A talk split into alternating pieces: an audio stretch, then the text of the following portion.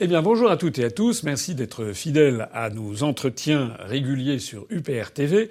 Nous sommes aujourd'hui le vendredi 15 novembre 2019 et j'ai le plaisir de recevoir pour la première fois sur UPR TV un homme d'église, et non des moindres, Monseigneur Dominique Ray, qui est évêque de Toulon et de Fréjus depuis déjà un certain nombre d'années, et qui est un homme un peu comme doit l'être l'Église, c'est-à-dire à la fois dans le monde et hors du monde, qui est un, intellectuel, et qui a écrit d'ailleurs de nombreux ouvrages, une vingtaine d'ouvrages, et que j'ai le plaisir de recevoir puisqu'il s'adresse, il a déjà rencontré un certain nombre de responsables politiques. Monseigneur, merci beaucoup d'être avec nous. Merci beaucoup de votre accueil.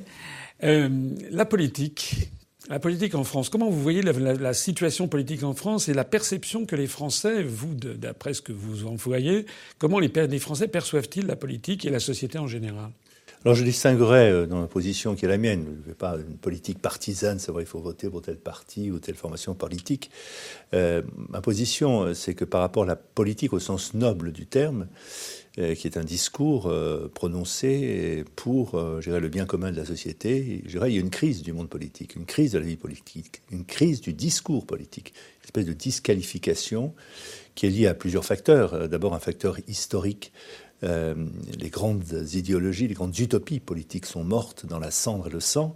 Euh, et euh, la politique est souvent réduite au management, au discours à court terme, et au consensus entre des, des, partis, des factions, des programmes, mais sans vision vraiment prospective, prophétique.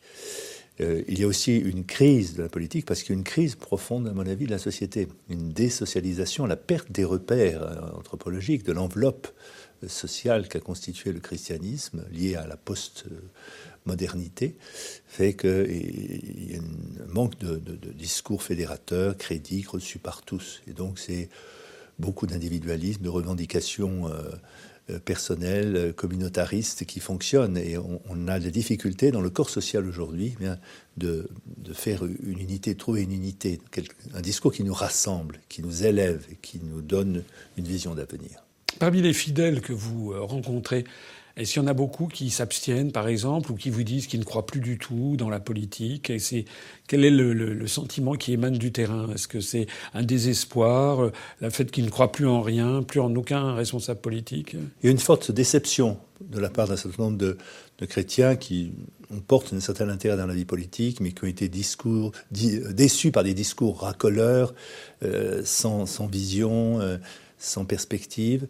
Euh, je pense aussi euh, euh, le fait de, se sentir pas pris en compte, et on a vu la crise des Gilets jaunes dans ce sens-là, prise en compte dans, les sujets importants de notre société, entre, je dirais, des discours politiques qui, qui donnent libre cours au, mercantilisme, à la logique du marché, ou très, très, très racoleurs sur le plan euh, des, idées qui ne sont pas partagées par tous. Donc euh, on, est déçu par la politique, on n'a plus foi en la politique et on se désintéresse de la politique. Voilà les traductions que je constate sur le terrain.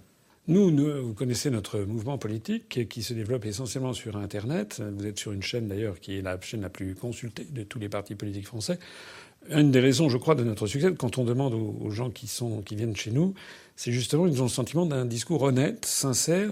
Je trouve que c'est des valeurs plutôt à la hausse, l'honnêteté, la sincérité, euh, la compétence. Et est-ce que dans le monde, si on fait un peu de prospective à horizon de 5-10 ans, euh, est-ce que les jeunes sont attentifs à retrouver des valeurs plus solides, plus sûres, aussi bien en politique que dans les valeurs sociétales ou même en matière religieuse aussi Bien sûr, on a, on a besoin de retrouver un socle, un socle de référence qui nous permet de, de, nous projeter en avenir. Si, si on n'a pas de mémoire, on ne peut pas avoir de promesses.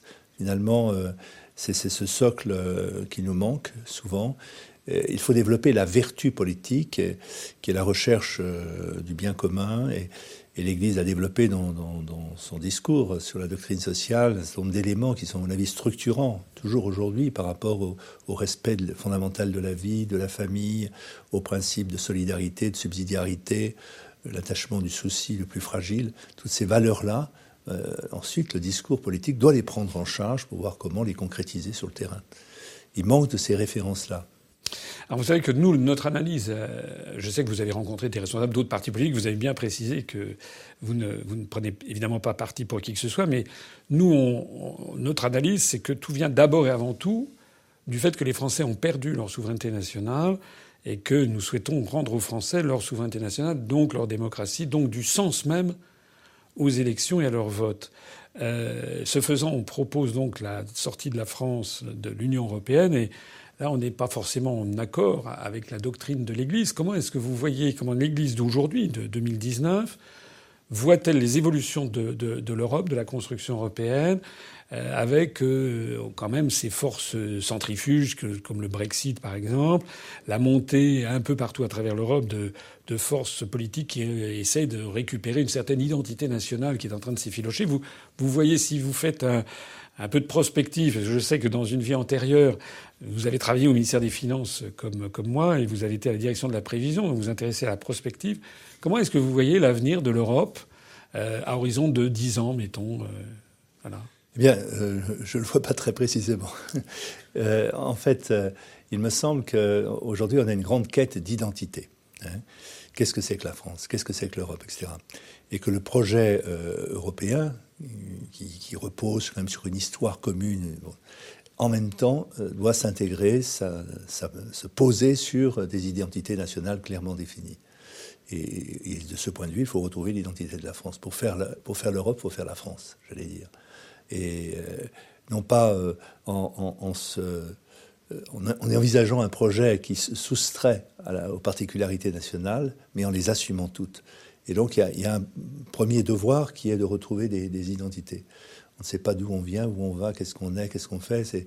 On est dans un monde complètement de, une société liquide, pour reprendre une expression de, philosophe. On est dans un monde qui, qui, qui, manque de référentiels, qui manque de repères, et on a besoin de retrouver euh, ce substrat de valeurs qui nous détermine en fonction d'une histoire, d'une géographie. Car la France, elle passe aussi par des paysages, elle passe par, euh, euh, des, valeurs, des principes qui ont, qui ont construit toute sa vie. L'attachement à une, humanité, à, à, la place de la raison, l'ouverture à l'international, etc. Une, valeur qui s'est aussi construite avec des apports successifs tout au cours de l'histoire. Donc c'est retrouver euh, la, la, place, la grâce, l'âme de la France pour pouvoir ensuite bien pouvoir euh, construire une, unité euh, européenne mais qui ne sera pas une uniformité, qui ne sera pas une mondialisation à l'échelle de l'Europe, mais le respect propre des identités de chaque pays.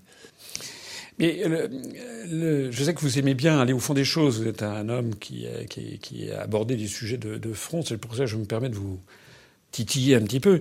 Euh, quand je vais dans une église à Paris, je m'aperçois souvent que parmi, dans le 11e arrondissement par exemple, beaucoup des fidèles sont des Français d'origine, ou même pas des Français, ivoirienne, togolaise, burkinabé, euh, de, de célanaise, du Sri Lanka, euh, et euh, je ne vois pas beaucoup d'Estoniens, de Lettons, qui d'ailleurs sont des luthériens et qui n'iraient pas dans une église catholique. Et puis quand on va dans des églises en France, on voit souvent qu'il y a des œuvres pour aller faire des, des, aider à l'adduction la, d'eau dans un village dans le Sahel, etc. Est-ce que le périmètre de l'Union européenne, ce périmètre qui est, on postule forfaitairement qu'il y aurait une espèce de solidarité naturelle sur un continent, est-ce qu'il correspond réellement au XXIe siècle et en particulier pour l'Église catholique, qui est une Église universelle, catholicos, c'est universel, euh, qui, euh, qui a beaucoup plus de succès sur d'autres continents que sur euh, certaines parts du continent européen? Mais je dirais c'est pour moi la vertu d'une identité qui ne soit pas un repli identitaire, un, un refus de l'autre. C'est à partir de ce que nous sommes, nous pouvons accueillir l'altérité, nous pouvons accueillir ce qui est différent, nous pouvons euh, embrasser euh, des cultures, euh, des, traditions, des expressions de vie ou de foi qui, sont différentes des nôtres, mais pour lesquelles nous pouvons être un, une instance de, rassemblement. Et je crois que c'est cette conjugaison entre identité et altérité qui fait, je dirais, le principe fondamental du christianisme, mais aussi de notre pays. Notre pays, à partir d'une identité, a toujours été ouverte à l'accueil de, des Italiens immigrants ou des Portugais ou d'autres pays, mais avec lesquels fonctionnait un référentiel commun, qui était porté par une tradition chrétienne que l'on partageait.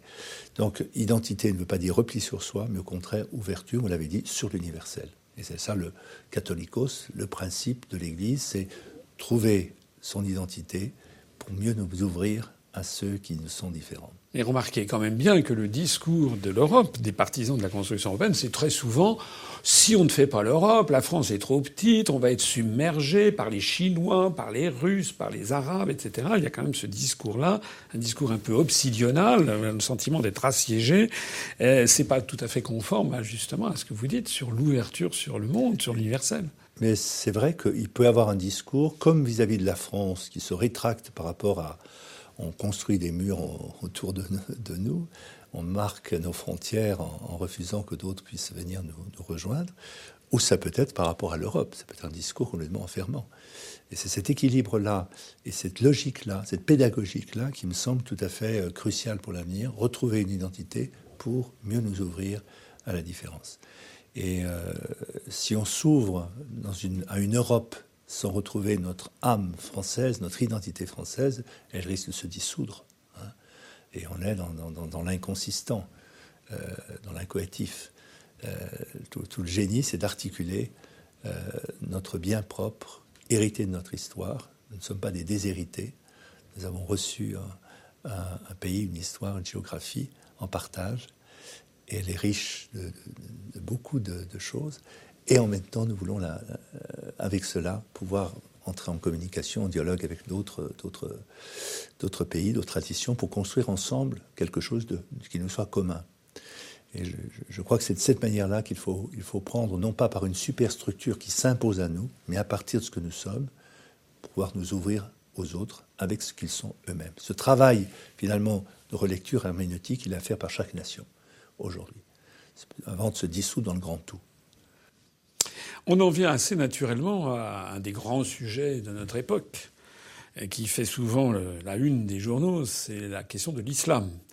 Euh, et notamment ces problèmes récurrents qu'on nous ressort régulièrement sur l'affaire du voile. Moi, j'ai tendance, peut-être parce que je suis dans la politique, à voir que ces affaires, souvent, sont sorties dans l'opinion publique comme un chiffon rouge. Et pendant qu'on parle de l'affaire du voile, on ne parle pas de bien d'autres choses, comme par exemple euh, la remise en cause des droits sociaux, euh, la remise en cause des retraites, euh, la remise en cause de l'assurance chômage, la privatisation généralisée des services publics. Enfin, ça, c'est ce que je vois.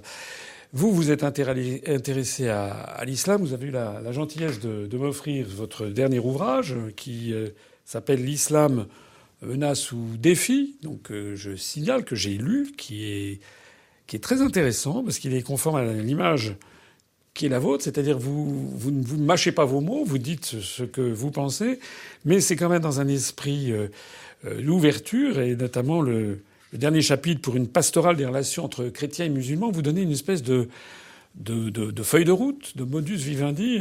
Comment vous voyez la place de l'islam en France et comment vous voyez l'avenir sur cette question qui défraie la chronique?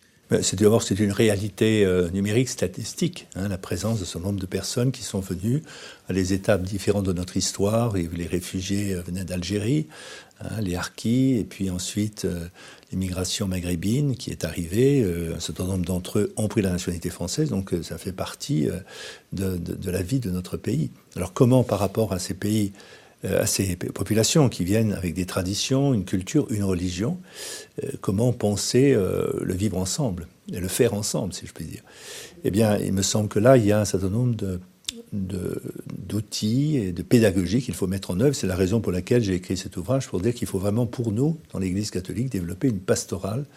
Alors on invoque souvent le dialogue, qui est absolument fondamental, nécessaire, mais il n'y a pas que le dialogue. Ça passe par l'accueil, ça passe aussi pour nous comme chrétiens, par le témoignage de notre propre foi. Je crois que la présence d'un certain nombre de musulmans doit nous interroger nous-mêmes sur notre identité chrétienne, sur la manière dont nous vivons l'Évangile, dont il rayonne à partir de notre existence.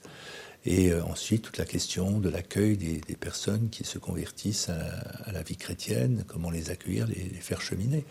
Et il y a toute une, dirais une, une posture de l'Église par rapport à ce fait nouveau dont il faut qu'on prenne la mesure. on ne peut pas se réduire à un discours qui serait agressif, il faut euh, absolument qu'ils se convertissent de manière prosélyte. Non, on doit respecter l'identité de chacun, mais en même temps euh, aussi euh, accueillir ces personnes avec ce qu'elles sont, les aider à, pouvoir, à travers nous, rencontrer le Christ. Et en dénonçant au passage, au fond, toutes les formes de radicalisation que l'on voit fleurir. Ce qui m'interroge, c'est un certain nombre, par exemple, de, jeunes chrétiens qui deviennent musulmans parce qu'ils n'ont pas trouvé dans le christianisme des réponses fondamentales ou des espaces dans lesquels ils ont vu s'exprimer la charité, la vie chrétienne. Et donc par rapport à, toutes ces populations euh, qui, sont marquées par l'islam, et certains avec un discours euh, parfois fanatique, comment nous, positionner, comment avancer euh, dans quelque chose qui, respecte profondément le message chrétien. C'est pour nous une occasion, je dirais, de témoigner de notre foi. Hein, est-ce que l'Église n'a pas été un peu... en fait, vous le reconnaissez à mi-mot un peu coupable, un peu fautif d'avoir parfois laissé un peu tomber ce que vous appelez la verticalité, un sentiment de, de sacralité, de transcendance. Parce que j'ai vu que vous, euh, je crois que vous connaissez Dalil Boubaker, hein, le recteur de la mosquée de, Paris. J'ai moi-même eu l'occasion de le rencontrer et je l'ai invité à venir s'exprimer ici. Donc nous, euh, on prend, euh, de même que vous n'êtes pas attaché à un parti politique, nous, nous sommes un, un parti républicain laïque. Et comme le dit le dicton, l'État connaît toutes les religions mais n'en reconnaît aucune. Donc euh, moi je suis euh, tout à fait euh, favorable au discours et au, dialogue avec les, responsables des, grandes religions. Le recteur de la mosquée de Paris avait dit il y a quelque temps qu'il fallait que, puisqu'il y avait besoin de mosquées, transformer les églises en, en mosquées. Euh, vous connaissez Dalil Bouka, vous avez eu l'occasion, je pense, de lui, de lui répondre. Votre argument, euh, celui que vous avez évoqué, me paraît, me paraît pertinent. Euh, je vous laisse peut-être l'expliquer. Oui, tout simplement, c'est qu'une église n'est pas simplement un réceptacle pour l'expression d'une religion, il est marqué par une histoire, une architecture, et c'est cela que nous voulons signifier. et on ne peut pas euh, déplacer euh, des, pratiquants d'un lieu à l'autre en fonction des commodités matérielles ou de la disponibilité des locaux. L'Église a été forgée par une histoire, dans ses murs, dans sa pierre, dans son architecture, elle traduit la foi chrétienne de la même manière qu'une synagogue ou une mosquée pourrait traduire aussi la foi des croyants. Et j'ai trop d'attachement pour ceux qui ont donné de leur argent, de leur temps pour faire vivre euh, ces monuments chargés d'histoire, pour aujourd'hui renier cet héritage. Et donc, de ce fait, je, ne suis pas du tout partisan que l'on puisse utiliser pour des églises, des églises pour, euh, euh, pour euh, accueillir d'autres cultes. quand ils viennent d'univers complètement différents. ça m'arrive dans certains lieux de pouvoir accueillir des églises orthodoxes ou des, cultes protestants, donc il n'y a aucune difficulté. Mais c'est pour moi renier un passé que de vouloir accueillir euh, des, communautés religieuses qui, ont une autre, une autre perspective, une autre foi. Mais euh, il n'en demeure pas moins que beaucoup d'églises sont quand même assez vides, se sont vidées. Est-ce que vous avez, euh, est-ce que vous voyez des signes de renouveau dans, le christianisme et dans le catholicisme en France? Et question adventiste, comment vous avez interprété cette ce sentiment quand même qui est bouleversé, qui est la France, même au-delà de la France, le monde entier, avec euh, l'incendie de Notre-Dame de Paris. Est-ce que vous voyez des perspectives de renouveau à, l'Église catholique en France? Eh Je suis dans le paradoxe à la fois de voir des pans entiers euh, de, l'expression de la foi euh, s'affaisser, disparaître, s'amoindrir, une seniorisation des communautés chrétiennes, c'est indéniable. Moins d'enfants au catéchisme, moins d'enfants baptisés. Et en même temps la résurgence de la part d'un certain nombre de groupes chrétiens vraiment euh, motivés, de, jeunes familles, euh, de jeunes vraiment engagés dans euh, leur désir de témoigner, de vivre leur foi, et c'est magnifique. un christianisme qui est à ce moment beaucoup plus attestataire, beaucoup plus confessant, en même temps protestataire lorsqu'on voit des dérives sociétales euh, qui sont posés par euh, des choix politiques euh, qu'on ne peut pas assumer comme chrétien. Donc c'est ce contraste-là que je vois. Et personnellement, j'ai cette conviction que l'homme ne peut pas ne pas se poser la question de Dieu, que la question de Dieu est inhérente à la condition humaine, qui doit se construire à partir d'une transcendance, d'une intériorité, et que l'ADN du christianisme qui, porte ce témoignage de la foi à travers les siècles eh bien, est là pour, comme un magnifique trésor dans lequel on peut puiser pour donner un sens, une transcendance, euh, euh, la fraternité dont on a besoin. Par rapport à une société qui est désocialisée, hein, fragmentée, pour reprendre l'expression d'un certain nombre de sociologues, on doit retrouver des principes communs, un socle commun de, valeurs. Et je crois que le christianisme est garant hein, dans l'histoire de notre pays de, cette tradition qui a fait que nous pouvons penser collectif, mais qui n'est pas une juxtaposition d'individus revendiquant leur propre, leur propre sort, mais aussi euh, une somme et une, euh, quelque chose qui fait, pour reprendre l'expression de Saint Paul, un corps, un corps, une famille. Hein. D'ailleurs, le mot euh, les mots chrétiens qui sont utilisés pour parler de Dieu parlent d'un père, il a envoyé son fils, euh, l'Église est, perçue comme une épouse, nous sommes des enfants de Dieu. Ce sont des termes familiaux, montrent que la vision qu'un chrétien peut avoir de la société, c'est vraiment une famille. Et on ne peut pas se passer d'une famille, parce que ça nous apprend euh, la famille, le sens de la vie, et nous fait découvrir que la vie est un cadeau et qu'on a besoin des autres pour être soi-même. Donc c'est cela qu'une société marquée par le christianisme doit pouvoir aujourd'hui encore attester. Donc on va revenir, malgré les, pertes numériques statistiques que je vois, on, va revenir, j'en suis convaincu, et je le vois déjà poindre à travers ces nouvelles générations de chrétiens, on va revenir à ces fondamentaux. L'émotion provoquée par Notre-Dame de Paris?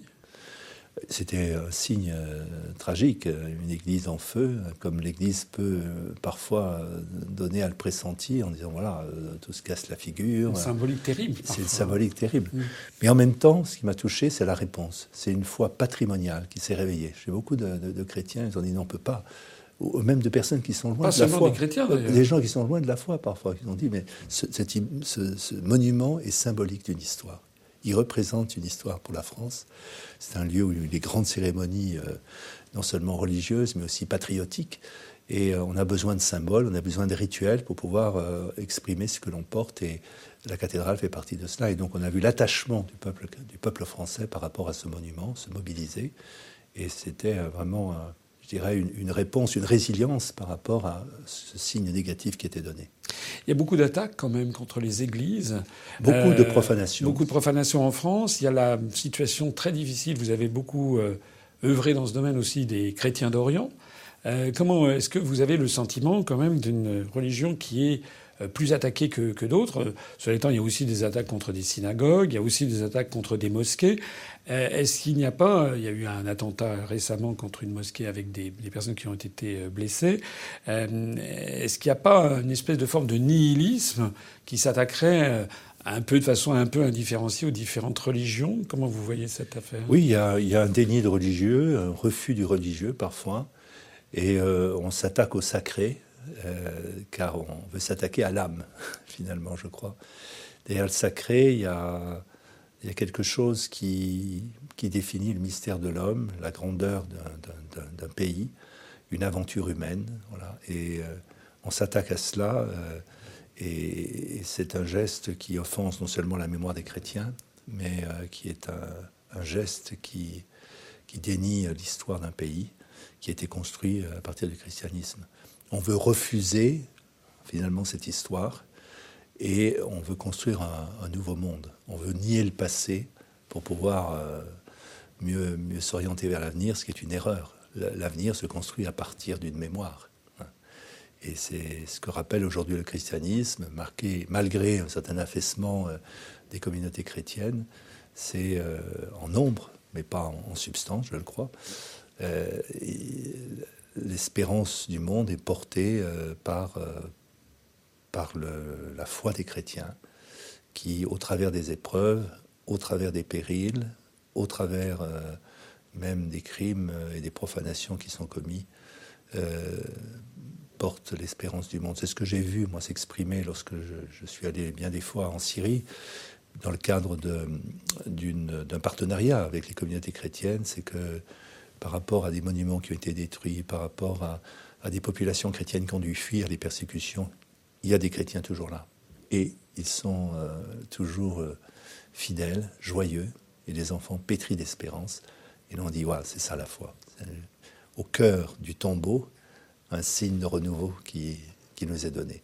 La foi, au fond, se déploie à partir parfois des passages à vide, des moments de mort. Elle témoigne d'une résilience, d'une résurgence d'une capacité de rebond. La, foi, euh, elle est éprouvée, et c'est au moment où elle semble a priori disparaître, se diluer, qu'elle a des capacités, des ressources qui viennent de Dieu lui-même et du Christ en sa résurrection, qui permettent de, s'élancer de nouveau, de, reconquérir une espérance. C'est la fête de Noël lors du solstice d'hiver qui annonce le, Oui, la- le- Tout à fait. C'est une correspondance dans- entre l'hiver et déjà le printemps. C'est un peu ce que disait De Gaulle en termes séculiers, la flamme de la résistance ne doit pas s'éteindre, elle ne s'éteindra pas. Oui. Euh, un dernier mot peut-être euh, qui touche alors toutes les religions, qui concerne l'humanité entière. Ce sont les progrès de la, technique, de la génétique, de l'informatique. Euh, Qu'est-ce que vous pensez des évolutions sur le transhumanisme, une espèce de super-humanité? Nous, notre parti politique est le seul à avoir pris position euh, depuis maintenant plusieurs années. On voudrait que la France se fasse le chantre à l'Organisation des Nations Unies d'une interdiction planétaire du puçage des êtres humains. Euh, mais on va bien au-delà maintenant, parce que malheureusement, ça se, développe. Comment faire le partage entre, euh, la, entre la, science, euh, les thérapies pour, pour vivre plus longtemps, dans meilleure santé, euh, qui sont légitimes, et puis là où on bascule dans un inconnu qui, euh, qui, qui, fait un peu peur quand même. C'est la tentation prométhéenne de, de, construire de l'humain, de créer de l'humain, c'est se substituer au livre de la Genèse. hein.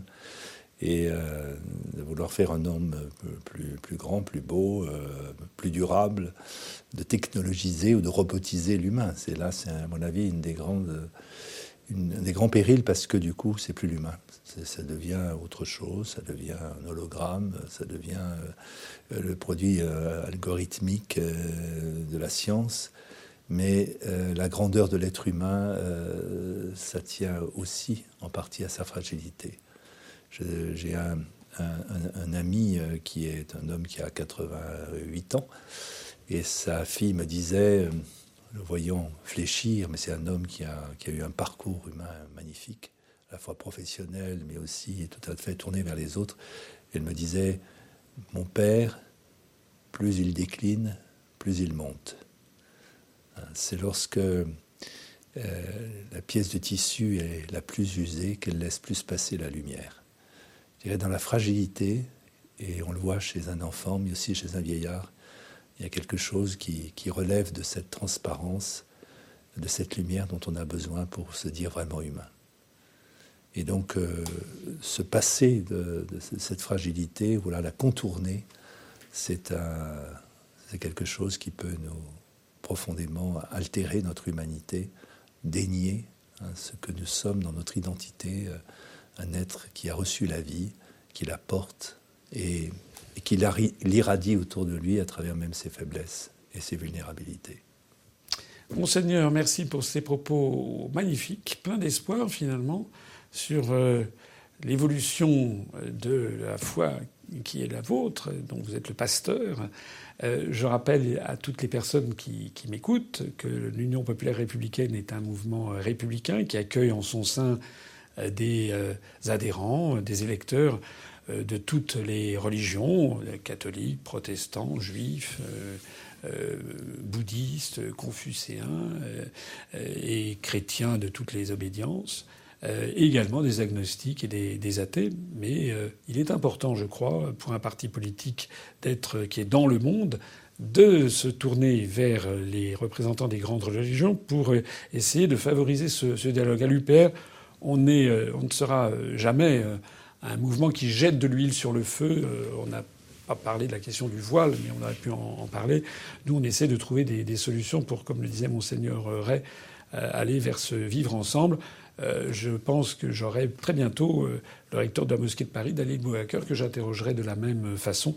Et puis j'essaierai de prendre contact avec les représentants de toutes les grandes religions. Merci. Merci, beaucoup. monseigneur. Merci. Thank you.